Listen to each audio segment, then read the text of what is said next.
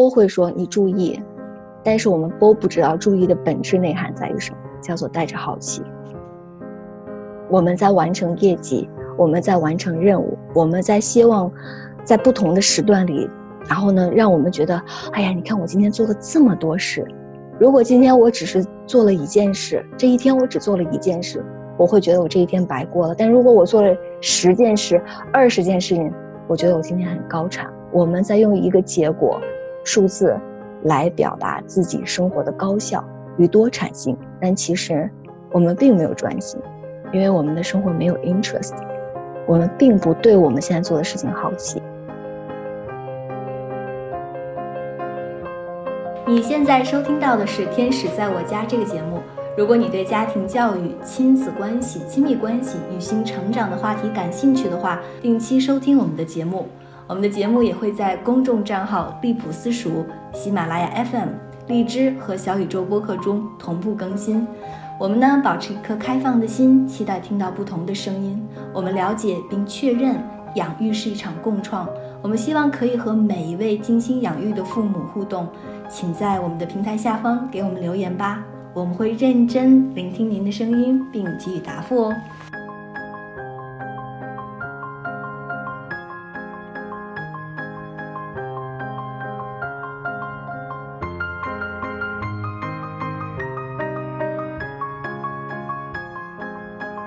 Hello，大家好，欢迎收听新的一期《天使在我家》，我是 DL。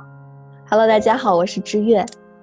嗯，我们这一期呢，想要聊一下关于呃小孩子注意力这方面的故事，也是来自于生活吧。最近对于生活的观察挺多，读书读的不是很多，但是嗯，来自于觉察的。感知会比较多，所以再跟大家，呃，聊一下关于一个注意力的问题。我们经常会说，注意训练孩子的注意力。现在一说对于孩子的发展，我们经常会说训练这两个字，其实我觉得挺奇怪的。所以我我也把自己生活中的一个小故事先拿来跟大家分享一下。我妈妈呢，最近有一个小业绩目标，就是每天一万步，然后她呢每天都要完成。嗯，然后呢，我妈妈在完成这个步数的时候，会习惯性的拿出自己的手机去看自己有没有走到一万步。然后呢，有一天呢，我跟我妈妈还有孩子在路上走，那我妈就开始同习惯性的做这个动作。然后呢，我的孩子踩着车陪着我，我们，他突然间看到这个动作的头，他他他特别激动的说：“他说不要看了，只关心的走，一会儿就走到了。你一会儿会儿看，其实就是走不到。”嗯，他说的那个关心，他说的那个关心其实是专心。他说你只是关心的走就好了，不要再看了。嗯，一会儿就走到了嘛。对他，所以你会发现，我们为什么就是说孩子他是一个高维存在，就是他，他他会懂很多我们其实懂但是做不到的道理。嗯，他其实说出了关于注意力啊，关于专注啊这个东西的真相。就是所以我们今天借由这个小故事，我其实。也是说自己平时对于最近生活的一些感知吧，那就是专注到底是什么？我们经常会说 pay attention，老师也会说 pay attention，注意注意了。但呃，为什么我们要注意？对，有没有想过为什么要注意？对呀，因为 我觉得现在就是这种短视频盛行的现在和短文章盛行，所以我很长一段时间其实看到，当我看了一个比较稍微长一个小时的一个纪录片或者是一本书。要长一点的文章，我就会变得特别没有没有耐心，所以就感觉，而且所有的这个软件都是在争夺我们的注意力嘛，就是觉得十五秒、二十秒、三十秒钟的内容才可以真正的吸引到我们的注意，而当代我们大家的生活就是感觉就是我们没有办法稳定的坐在这儿去做一件事情，所以大家都喜欢干货是吗？对，就是精简、极简，然后就一点点。完了以后就会有一种自我感觉很良好，我又得到了很多知识，我又学到了很多的内容，是吧？对，这种虚构的，是的。我们为什么觉得？我也在想，我们为什么要注意呢？就老师为什么会喊我们注意？其实不就是因为我们并没有处在一个专注的状态吗？所以有一个词叫 attention。还有一个它的形容词 attentive，就是专注。所以到底是什么是 attentive？我还专门去查了，好好看了一下。我说这个英文到底对它解释是什么？叫 pay close attention，就非常非常专心，非常非常的把很很强烈的注意力放在它上面才算是专注。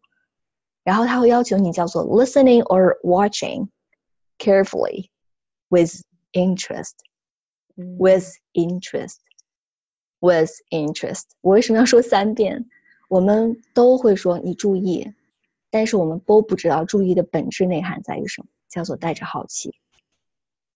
我们在完成业绩，我们在完成任务，我们在希望在不同的时段里，然后呢，让我们觉得，哎呀，你看我今天做了这么多事。如果今天我只是做了一件事，这一天我只做了一件事。我会觉得我这一天白过了，但如果我做了十件事、二十件事情，我觉得我今天很高产。我们在用一个结果数字来表达自己生活的高效与多产性，但其实我们并没有专心，因为我们的生活没有 interest，我们并不对我们现在做的事情好奇。所以刚才迪奥提到他的那个生活细节，我还蛮感兴趣的。对，所以说看一个小时的书。然后，或者是做很长一段时间这样的事情的时候，就会就会有点点看不下去了。嗯，是我们在什什么东西在在想，是什么东西在干扰我们，想让我们放下现在做的事情？是其他的事情更重要吗？它有之间这个事情之间有可比性吗？所以一旦现在说到这个关于这个这个专注的话，我们就说，那我们就训练孩子注意力吧。我们来训练，因为孩子写作业的时候写一半，看书也看不进去。然后呢，写写作业的时候一旦一直抠手指，是吧？嗯，所以我们要训练孩子的注意力。但是训练孩子的注意力到底在训练训练什么？我我自我的理解是，训练孩子热爱这件事情的能量能力。就他不热爱，你训练了半天，他也不是不专注的。就像你说，我今天想想读完这本书，我是没有办法停下来的。因为它够吸引我，够让我好奇它接下来发生了什么。如若不然呢？我为什么在读这本书？还要一定要把它读完？对。所以呢，我们其实，在让孩子是否有能力对一件不感事、不感兴趣的事情感兴趣。孩子做作业，他对作业不兴没有兴趣，他为什么不专注？我们批评孩子：“你能不能专心点儿？”我们在呵斥什么？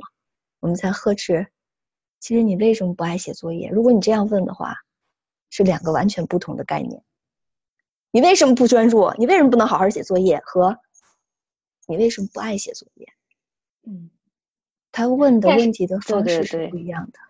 对，因为因为我会这样子想啊，就是家长这么问，其实我们会认为，包括我自己刚才也在想，就是因为成年人的世界吧，成年人的 所谓的世界里面。并不是说我们做的每一件事情都得是我们热爱的，我们可能去工作，我们是为了养活这个家庭，所以我会训自己在规定的范围之内去完成这些任务。对，然后这样的话呢，我才能得到我该得到的东西。即使我不热爱，我也能把这件事情去做完。所以这样的话，我们就问孩子去完成这个作业的时候，我们问他，并不是你爱不爱作业，而是因为这个作业是你的一个任务，是学校给你的一个 task，所以你这职责去完成它，不管你是否喜欢。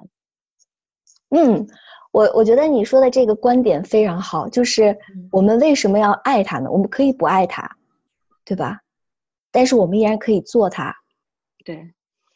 我好奇的并不是作业本身，是好奇的是我在写作业的过程中可以体验什么。嗯，我们在问孩子你为什么不爱写作业，或者是我们问，嗯，我们换一个方式说，你刚才说我们可以不爱他，是的，我们没有必要爱他。就比如说，呃，我要做工，我要工作，那是我养活家的一种没办法，一个手段，嗯，一个手段，一个途径。这个概念代表什么？这个概念的背后是什么？是我不得已而为之，我被逼的。嗯，孩子是也被逼的，对吧？嗯嗯。我今天还看到一个，我可能是最近我自己这样的频率比较多。我最近看到一个孩子十一岁，因为写不完作作业，然后呢选择了跳楼。抢救了九天也没有抢救过来。对他不爱，他真的不爱。他为什么不爱写作业？这是我们要思考的一个问题。就是你为什么不爱工作，而是必须去做工作？因为工作是孩子写作业是被逼的，我们做工作也是被逼的。被什么逼的？似乎是生活。被逼这个概念是哪里来的？这个很让我好奇，就是为什么我们会觉得是在有有一件事情是让我们不得已而为之的呢？从主动，从被动到主动之间，他到底缺了什么？嗯，就是选择选择力吧，选择感，就这种感觉。就比如说你刚刚说的这个跳楼这个小孩儿，嗯，选择，对，因为可能父母或者周边人给他传达传递的信息是，他如果不去做这个作业的话，他没有别的选择。嗯，就是他人生中的唯一出路是这个，而他又特别讨厌这个，不想去做，特别抵触的时候，他没有别的逃避的点，所以他只能以结束自己的生命来离开这件事情。那如果说，比如说啊，我个人，我，假如我不喜欢我的工作，假如我这节课我特别的痛苦，那我就是逼着自己去上完，但是呢，上完了之后，我还是比较开心，因为我还有其他的事情可以做，我。我还有其他的我自己的这个选择的方向，就是说，并不是说我这一节课或者某一件事情，我逼着我自己去完成。嗯，如果我其实换一句话说，我可以选择不去做，因为有别的让我开心的事情。就是说，这个世界是敞开的，并不是一个闭塞的一个通道。就万一这件事情我没有做好，或者万一我这份工作我。就是失去了我这份工作的话，那我是不是还有一些别的途径去养活我的家庭？就是如果你有很多的这个选择的话，那你可能会更坦然一些。然后在这所有的选择里面，你会去选择就是你真的喜欢去做的事情。嗯，你这么说我是理解的。嗯，但是他还是让我思考，就是我们当我们觉得我我没得选的时候。我是被逼成这样的时候，我会在想，我们对抗的是什么？我们对抗的是一个自己头脑中的想法。我们认为这个东西我喜欢，所以我从，呃，我随遇而安。我我我我选择它的时候，我是心情是舒畅的。但是这个东西我不喜欢，所以呢，我去对抗它，所以我是不舒服的。那在这里边的话，我们是对抗着这个事情本身，还是对抗了我们头脑中来自于头脑中的一个概念？我在很多情况下在看我的学生过去在教他们的时候，他们为什么对抗学英文和对抗学习？他们对抗的最本质原因还是因为他们做不好。就相当于说，你上你作为一个老师，你喜不喜欢上课？你喜欢。你为什么这节课很痛苦？因为你没有上好。他因为有一个对对象的那个合作对象，他没有办法让你很好的去体验这个课堂。这个为什么就会说教学是相互滋养的一个过程，教学相长的一个过程。如果学生表现的在这个过程中很积极、很配合、很主动，而且的话他的变化很大，那老师上课就是很很有成就感。那我们在互相向对方要成就感，是这样吧？所以呢，当如果是说，哎，我很讨厌这个课，我上不下去了。然后呢，我就没有办法爱上它。我没有办法爱上的是什么？是我讨厌这个这样的一种状态的一个头脑上的形成的一个概念。所以，我我我我会想的是，我们的孩子不是要爱上写作业，我没有让他一定要去训练他去爱，是在写作业过程中你可以体验到什么。我们之所以作业是作业，任务是任务，是因为我们把它变成了任务，把工作变成任务是我们自己决定的，不是别人让我们，是不是生活逼迫我们的？同样一份工作，我觉得，我就看到日本的那个，呃，寿司之父，嗯，他做做寿司可以做二十年还是几十年，他做了一辈子，他到了现在，他的手到晚上睡觉的时候都要戴上手套，没有人逼着他这么去做。那是来自于他内心想要把这件事情做好，他好奇我还在这里边还可以做到哪一些我没有做做过的事情，嗯，就是像雨诺曾经跟我讲过一个他写作业的例子，他说同样一道数学题，我为什么能够坐那儿坐很久？是因为我并不是为了做对它完成这个作业，我是想说，除了这种解法，还有没有其他的解题思路？还有没有其他的方法？他在这个过程中能动性的用了主观能动性去干嘛呢？是用了启动自己去体验不同方法带来的乐趣。我们的孩子不喜欢做作业，我们通过训练他的专注度。我们说的专注度是什么？是好奇。我们其实在启发，在作业里还有哪些好奇心是值得他去探索的？在工作里，我们同样一份工作，今天是扫地，明天是煮咖啡，后天是拖地，后天是做厨师。任何一种工作，我不得不承认，它都有机械。作业也一样，它一定是，有括包括我现在练钢琴，它也有机械感。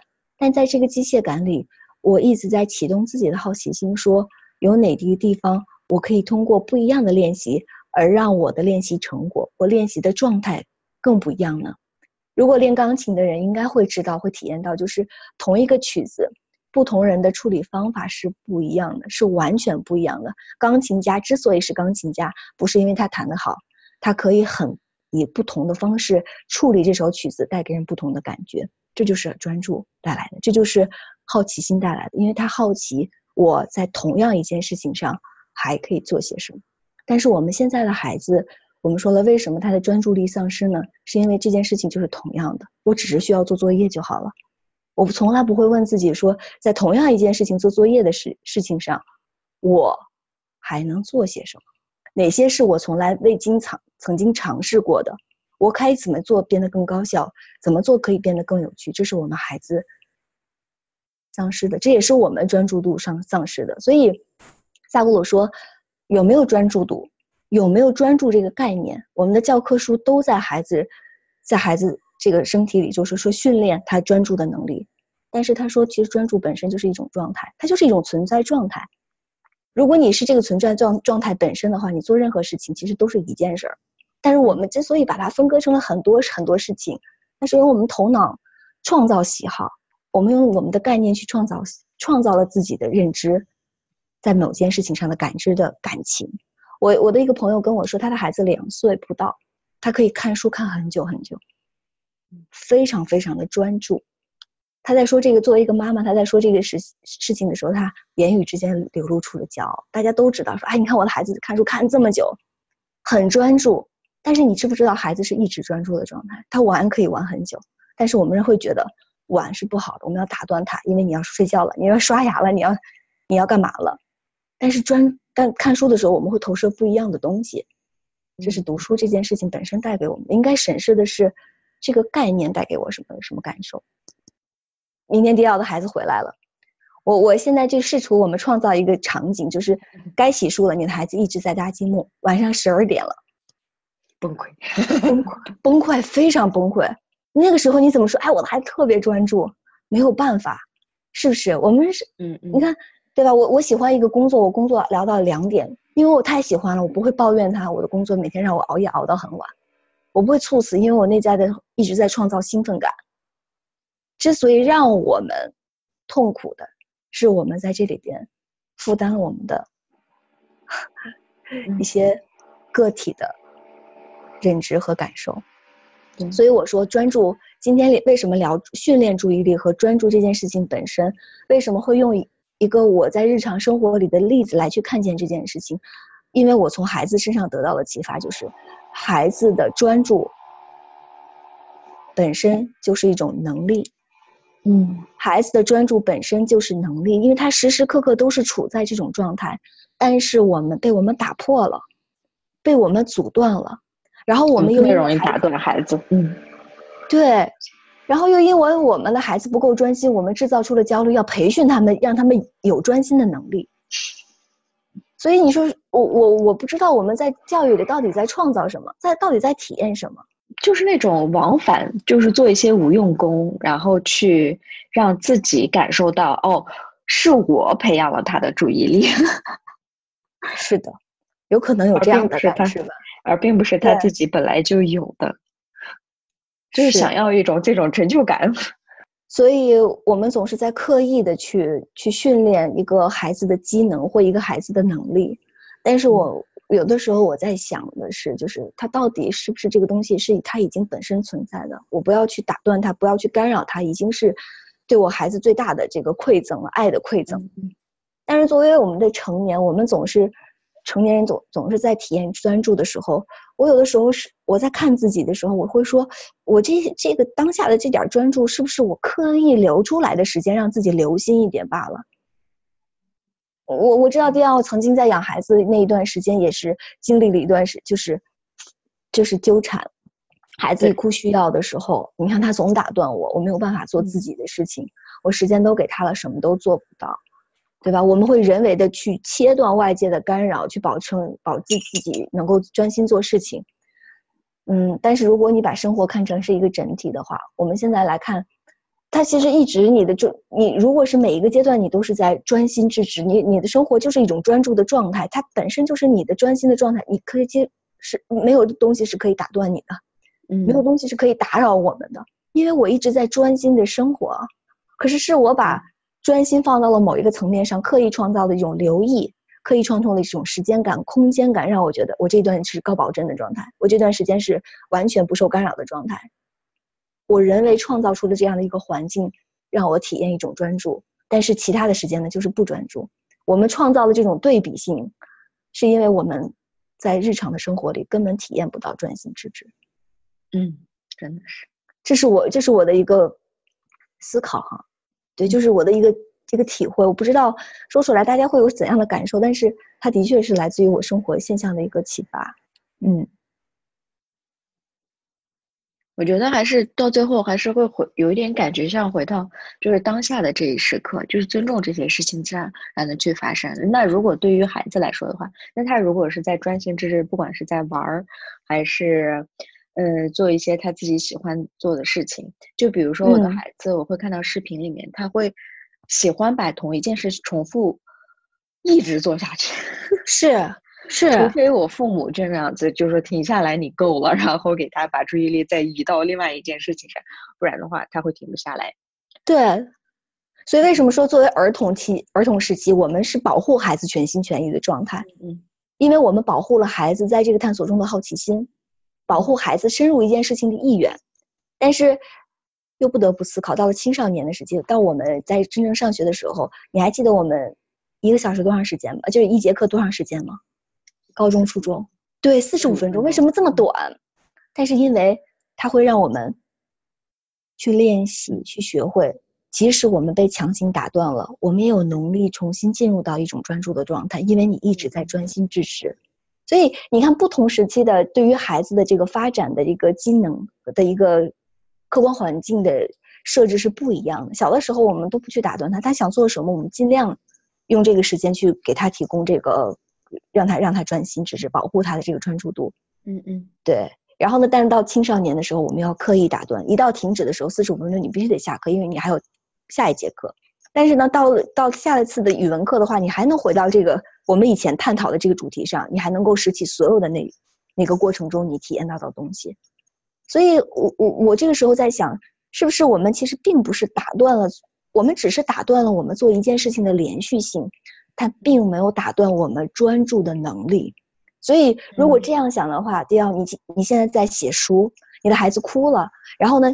其实就是打断了你做写书的连续性而已，它并没有打断你的思路，并没有打断你专注写书的一种能力。如果我们这样想的话，我们就不会分裂的觉得我为孩子牺牲了很多我自己的时间，我的孩子占据了我很多的时间，他其实没有占据。对，对，所以我最近有一个冥想的体验，就是我们如果在冥想里刻意去关闭自己的想法。我们刻意的去让自己专注，反倒会错过很多东西。为什么要去冥想？冥想最近带给我最大的启示就是打开自己，然后呢，打开自己的一切通道，然后让一切该进来的事情进来。因为我的世界只是我愿意看到的世界，我能看到的世界是极其有限的。它带着我的视角的过滤色彩，然后带着我的主观意愿，带着我对这个世界的诠释，来自于我概念的诠释，没有办法看见全部。但是冥想让我有机会能够全然的去接纳，让一切接收进来。所以我我们为什么会说养育要全息？全息，我们在做一件事情，是否也有具备一个全息的视角？然后呢，俯瞰一些东西，那是因为我们是要打开这个视野，打开我们这一切，而不是封闭起来。当我们越封闭的时候，只会越狭窄的看到了我们有可能只能看到的东西。嗯，嗯，OK，That's what I want to talk about。OK，所以我觉得就是，那对于孩子来说，我觉得对于家长来说，当他看到这个孩子非常专注的在做一件事情的时候，嗯，是我们学习和提醒自己，其实我们也本能是拥有这种能力的。所以呀、就是孩子会唤醒我们曾经所有关闭了的东西。如果你敞开，你会唤醒；但如果你拒绝，那那也就是也是拒绝的体验吧。内在就开始挣扎了，不断。好，那我们这一期就聊到这儿。嗯、希望我们这期可以带给你一点的启发和思考。感恩大家。感恩。